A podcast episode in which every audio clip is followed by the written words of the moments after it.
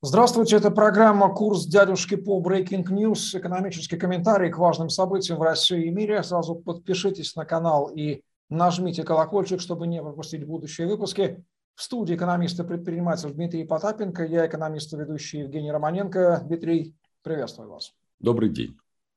Российские власти готовятся расширить полномочия государственной финансовой разведки, чтобы с помощью данных о родственниках, усыновлениях и супругах, в том числе бывших, бороться с отмыванием денег и теневой экономикой. Росфинмониторинг получит доступ к так называемому единому госреестру записей актов гражданского состояния граждан России, чтобы противодействовать легализации преступных доходов и коррупции путем, как они утверждают, изучения финансовых операций и окружения проверяемых лиц. Проект закона об этом внесли в феврале в правительство. В июне документ планируется внести в Госдуму. Этот самый единственный а, единый, госреестр ЗАГС был запущен в 2018 году. Сейчас его ведет Федеральная налоговая служба. Он содержит сведения, начиная с 1926 года о рождении, смерти, заключении расторжении брака, усыновлении, установлении отцовства и смене имени. Сейчас прямой доступ к этому реестру имеют МВД, ФНС, ряд других ведомств. Иные ведомства могут запрашивать из него данные. Дмитрий, каковы будут последствия доступа Росфинмониторинга к единому госреестру записи актов гражданского состояния россиян? Ну, Росфинмониторингу и же с ним, э, я думаю, что будет э, просто, видимо, любопытно того, чего они не знали, но знает весь народ – что большая часть наших чиновников уже называются обырвалками. То бишь во всех э, реестрах они а, идут под какой-то аббревиатурой. И теперь совершенно э, логично у каждого гражданина возникает вопрос. Подождите, дорогие сограждане, ну, если вы выпускается такой закон, а с кем вы собрались бороться? Ну, если вы значит, собираетесь бороться там с и так исчезающим каким-то там средним условным классом или там какими-то мелкими э, персонажами, так для этого вам, в общем-то, и не нужны акты э, записи государственного состояния, как вы это называете. Ну, потому что в небольших городах кто кому брат, сват, кум и же с ним, и так известно, причем это прозрачно известно. Но привлекать вы этих третьих лиц не имеете права, в общем-то, по закону, потому что доказать что та или иная там недвижимость или какой-то экономический, какая-то экономическая операция выполнена напрямую, вот вы не можете. Обычно все это делать с понятийно. Ну, как только человек вылетает из а, обоймы власти, вот тут-то вы как раз начинаете, соответственно, шуршать. Поэтому то, что я вижу, это, как обычно, будет на обычных гражданах. Но ну, об Ирвалге, к коим относится высшая каста чиновников, скажем так, уровня вот, э, сыновей как известно, ну, вот у нас главный обрывалк, э, который стал известен э, всему народу, это господин Чайка и его отпрыски, так вы их и так не достанете по, по другой совершенно причине. Причина-то очень простая. Они из этих-то, из ваших. Кто про кого? Как это? Ворон ворону глаз не выклюет, а змея гадюки в глаз не плюнет. Поэтому в данном случае вот этот э, доступ к актам, ну, он понятно, на что направлен. Ну, более того, поскольку в официальной пропаганде, ну, не всем это будет понятно, но многие сограждане скажут, ну вот, наконец-то началась борьба с коррупцией, я вам могу также сказать, что ни про какую борьбу с коррупцией здесь речь не идет, а чиновники давным-давно, в общем, все, что им нужно, записывают не на физических лиц, а на юридических, где огромное количество не только подставных физических, но и юридических лиц. Поэтому будь Будь, а, как говорится, чуть-чуть чиновник поумнее, и будь у него какие-нибудь капиталы свыше одного хотя бы миллиарда рублей, то разрисовать несложную схемку, которую сложно потом вычислить, это вам разрисует любой отставной налоговый инспектор, что, в общем-то, они регулярно и делают, чем они занимаются, выходя на, на, как это, на свободные хлеба, становясь налоговыми консультантами за что им большое человеческое спасибо. Поэтому, в общем-то, любопытный закон, закон оборвалгов. Оборвалги против оборвалгов. Почитаем.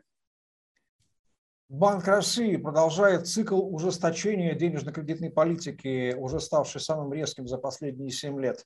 11 февраля Центробанк седьмой раз подряд повысил ключевую ставку на 1 процентный пункт до 9,5% годовых. Это максимум с мая 2017 года. Это еще не финал.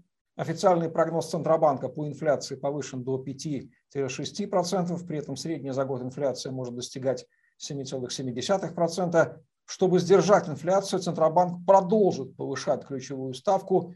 Прогноз по ее среднему значению на текущий год повышен до 9-11% годовых. Это означает, что на пике ставка может быть выше 11% отметки, которую экономика не видела с 2015 года. Отток капитала из России также будет выше изначальных оценок, предупреждает Центробанк, 75 миллиардов долларов вместо 65 в предыдущем прогнозе. Иностранные инвесторы уже подтверждают прогнозы Центробанка. На минувшей неделе они вывели из российских фондов акций максимальный с начала года объем средств – 81 миллион долларов. Это в 4 раза выше притока недели ранее и худший результат со второй декады декабря 2021 года. Дмитрий, вот эти цифры, какое они значение имеют для экономического положения обычного жителя России? Ну, в данном случае, когда мы говорим, конечно, о том, что э, делает э, Центробанк, э, знаете, я вот каждый раз пытаюсь понять, вот это подъем ставки. Это единственный метод, которым владеет наш любимый Центробанк. Может быть, не то чтобы я как-то на этом настаиваю, но, может быть, у как-то почитать какую-то, может быть, другую литературу, взглянуть на то, что а, можно это развивать а, экономику и без повышения так называемой ключевой ставки, которая револьверно приводит к росту цен на абсолютно все. Потому что что такое ключевая ставка или базовая ставка, назовите? Это означает, что револьверно потом повышается все. Все абсолютно. Нету ничего, чтобы, во что бы не было вложено. И тем самым якобы останавливается инфляция. Но если вы не в состоянии применять иных методов, я это обращаюсь больше, конечно, к правительству, ну и, конечно, Владимиру Владимировичу. Поверьте мне, что в различных научных учебниках есть разные методы. Например, можно наоборот наполнить экономику деньгами, дать возможность зарабатывать предприятиям и вкладывать в эти предприятия. Более того, не ссориться со всем а, проклятым миром, а может быть, наоборот, входить с ним в альянсы и встраиваться в товаропроводящие цепочки, тем самым зарабатывая больше денежек, размещая в том числе и товар, часть товаропроводящих цепочек наших предприятий за рубежом. Может быть, таким методом развивать экономику, а не просто тупо ее сушить, а, в, повышая ключевую ставку. Для повышения ключевой ставки ну, вам не нужен такой огромный аппарат под названием холдинг ЦБ с его сателлитами. Для этого достаточно иметь секретаршу, которая раз в полгода будет просто а, выпускать один и тот же идиотский пресс-релиз под названием «Ситуация ухудшилась, мы на 0,5 повышаем ставку ЦБ». И ну, мы сейчас, очевидно, все прекрасно понимаем, не столько с точки зрения экономики и экономистов, мы понимаем, что вы сейчас догоните ставку а, ключевую, вот эту базовую, до двузначной. Ну, то есть мы в очень коротком промежутке времени увидим 10, потом 11, там 10,5, ну и так далее. Вы будете идти такими а, короткими итерациями, может быть, даже по 0,25 будете подниматься, но до двузначной-то ставки вы добежите – Снизит ли это э, инфляцию? А главное, продуктовую или товарную инфляцию? Нет, не снизит. Это увеличит. Право, соответственно, стоимость э, продуктов и товаров, а, с, если сравнивать like for like год к году, так называемому там сентябрь 21 э, к сентябрю 22, опять будет прирост 25%. И опять вы никаким образом не угонитесь за инфляцией. Ну и, конечно, читайте умные учебники которых мы регулярно с Женей говорим в конце нашей программы, да и не только в конце, но и в начале. Ну и развивайте экономику, а не только ее сушите так называемыми монетарными методами. Ну, есть наш коллега Павел Усанов, который вам тоже что-нибудь да расскажет, может быть, умное. Он не так, он не, не настойчив и не агрессивен, ходит в бабочки. Посмотрите его лекции. Можно его даже к себе пригласить. Северокорейская идея Чучхэ о полном самообеспечении продолжает победное шествие по коридорам российской власти. Вслед за поручением постепенно отказаться от импорта программного обеспечения, заменить отечественными аналогами критическое промышленное оборудование и перевести россиян преимущественно на поездки внутри страны, Владимир Путин анонсировал волну импортозамещения на сей раз в науке. он поручил разработать программу отечественного производства научных приборов взамен иностранных, на которые сейчас приходится 80% госзакупок для вузов и исследовательских институтов. Переживающие бегство ученых со скоростью 70 тысяч человек в год, финансируемая на уровне бедных восточноевропейских стран, российская наука занимает сейчас в мировом масштабе даже меньшее место, чем российская экономика. При доле в мировом ВВП менее 3%, доля России в мировых изобретениях составляет менее 1% и продолжает снижаться как в абсолютном, так и в относительном выражении. По участию в глобальных исследовательских фронтах, а, кластерах исследований, которые составляют так называемый передний край науки, Россия откатилась на 26 место в мире находится ниже Польши и Финляндии, а от лидеров США и Китая отстает в 10-14 раз. Дмитрий, является ли окончательная деградация российской науки, которая является, всегда была, есть и будет неотъемлемой частью мировой науки, так вот, является ли эта деградация одной из целей политики властей российских наряду, например, с сокращением численности населения страны? И каковы будут экономические последствия попытки импортозамещения в российской науке? Ну, в, на мой взгляд, то, что мы ошибочно называем властью, взяло совершенно на четкий вектор, на такой э, тезис «сдохну я и сдохните вы со мной вместе». Поэтому все, что касается науки, это очень печальный вывод. А, я это вижу с каждым днем. Мы вот в одной из программ на общественной службе новостей обсуждали а, для меня такую больную тему, поскольку я считаю, что мы могли бы а, вписаться в такой э, бизнес, да-да, я не побоюсь этого слова, бизнес, а именно готовить здесь специалистов и продавать их, как говорится, на внешнем рынке. Так вот, э, с профессором Липсицем мы, я ему задал этот вопрос, он говорит, что, к сожалению, этот вектор упущенный. Для того, чтобы его возрождать, нужно потратить десятилетия, а самое главное, большое количество денег, огромное, то есть это триллионы, чтобы вернуться даже вот в этот экспорт – Э, науки. И э, напомню, если кто не знает, э, бюджет Стэнфордского, одного Стэнфордского университета, он больше, чем весь бюджет Российской Федерации на образование. Можете себе представить, какой общий бюджет, в общем-то, на, на науку включая, в, в, выделяется в даже не выделяется, зарабатывает, это более будет правильное слово, зарабатывается в Соединенных Штатах, в Германии и же с ними. И Сингапур, Китай, можно перечислять далее везде. Поэтому в очередное импортозамещение, такой, знаете, железный занавес а, цифра 2, 2.0. А, если ранее он был хоть какой-то идеологический, то сейчас это просто механистический железный занавес – Поэтому российские ученые, конечно, то, что они бегут с территории Российской Федерации, это печально для любого патриота страны, но это плата за ту пассивность э, населения, в ту петлю, в которой мы находимся.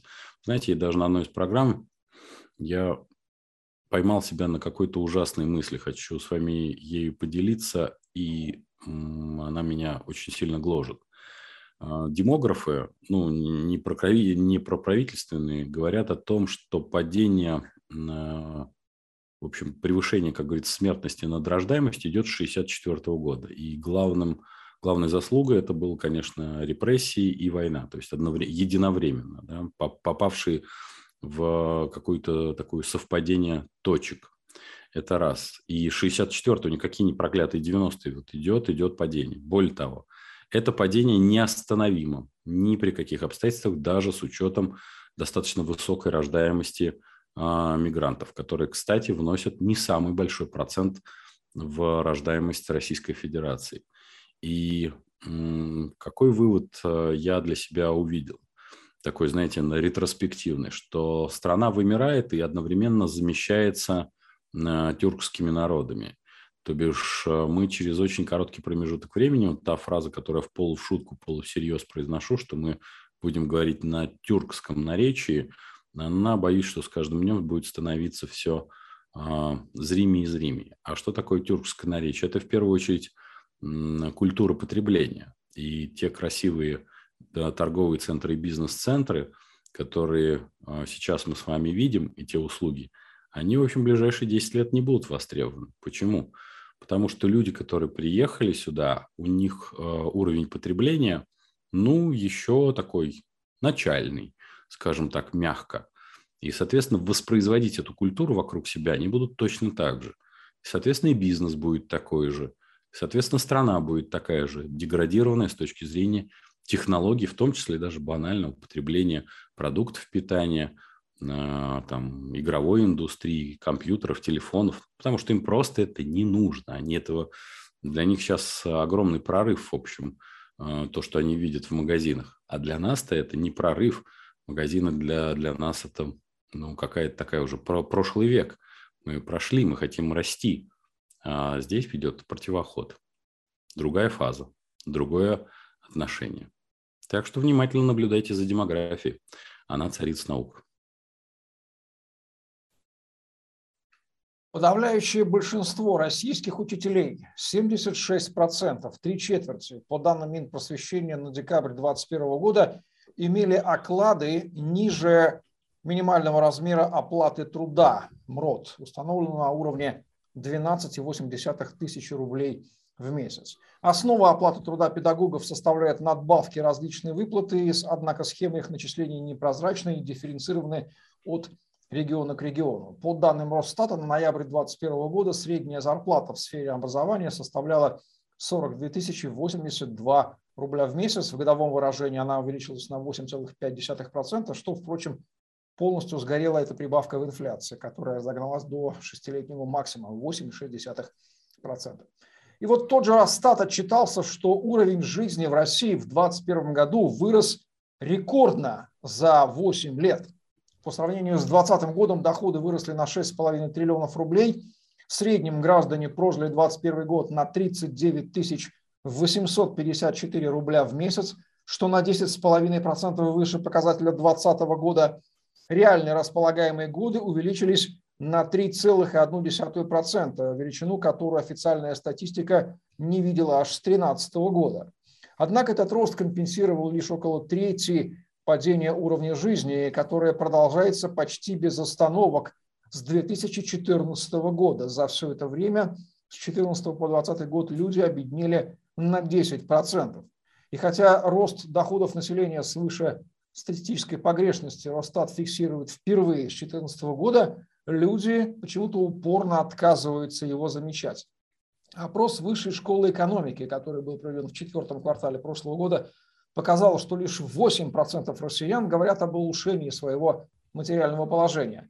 39% говорят, что ситуация ухудшилась, 29% ждут дальнейших финансовых проблем, 43% ждут дальнейшей деградации экономической ситуации в стране, причем уровень пессимизма близок к беспрецедентным за все время наблюдений. Ниже настроения падали лишь дважды. В 2009 году на фоне глобального финансового кризиса и в 2020 в разгар пандемии ковида. Дмитрий, как мы можем прокомментировать эти новости, не забывая при этом ни на минуту о том, что большинство россиян одобряют политику партии и правительства с 2014 года, ну а российские учителя традиционно обеспечивают проведение этого одобрения в жизнь, работая в самых разных должностях на избирательных участках, на всевозможных выборах всех уровней, которые проходят в России. Вы знаете, э, если вы думаете, что мы с Евгением как-то там специально компилируем новости, вот у нас э, такое иногда периодически говорят, расскажите о хорошем. Мы о хорошем обычно я рассказываю либо э, с Яном Артом, либо с Андреем Гавриловым, когда мы попросту, попросту говоря стебемся. Но вот эти две новости меня поразили, то, что они на самом деле соседствуют. Представляете? То есть, с одной стороны, учителя, которые действительно обеспечивают весь вот этот режим а, фальсификации, которые есть, прямо или косвенно, соответственно, именно на их участках все это происходит, их руками зачастую это все заносится, учат доброму, светлому, вечному, при этом они имеют а, мрот, а, то есть мрут от безмрот, скажем так, извините за тавтологию, а за Росстат отчитывается о беспрецедентном росте. Беспрецедентный рост совершенно тоже понятно откуда – он от собираемости налогов, которая увеличилась на 37%. Да-да. Так, на секундочку. То бишь стоимость металла, который сейчас закладывается в карманы россиян, это не, не в первую очередь даже металлурги, у которых цены выросли в соответствии с рыночным, но и, не забывайте, огромная нагрузка, фатальная, я бы сказал, бы нагрузка абсолютно на всю промышленность того, что мы называем так называемыми налогами. Хотя налогами, конечно, исходя из вот этим, а, из этого посыла, можно назвать это с большой натяжкой. Это больше обычный, обычный грабеж. Ну вот а, таким образом мы с вами видим эти два противохода. Самое главное, что эти противоходы будут развиваться активно. Вот такая у нас дихотомия. И задача каждого россиянина – это пересидеть действующую власть. Проблема в том, что мы еще и вымираем да, порядка 720 человек ежедневно у нас от ковида а, дополнительно умирает. Ну и о общей смертности я уже говорил, что будем объективны, она неостановима, даже с учетом прироста рождаемости всех тюркских народностей, которые есть вокруг нас. Они выбирают, как не покажется странно, они выбирают обычную Турцию. Почему? Да потому что там сытнее, выгоднее, ну и какой смысл им здесь за копейки горбатиться, когда можно уехать туда и быть человеком.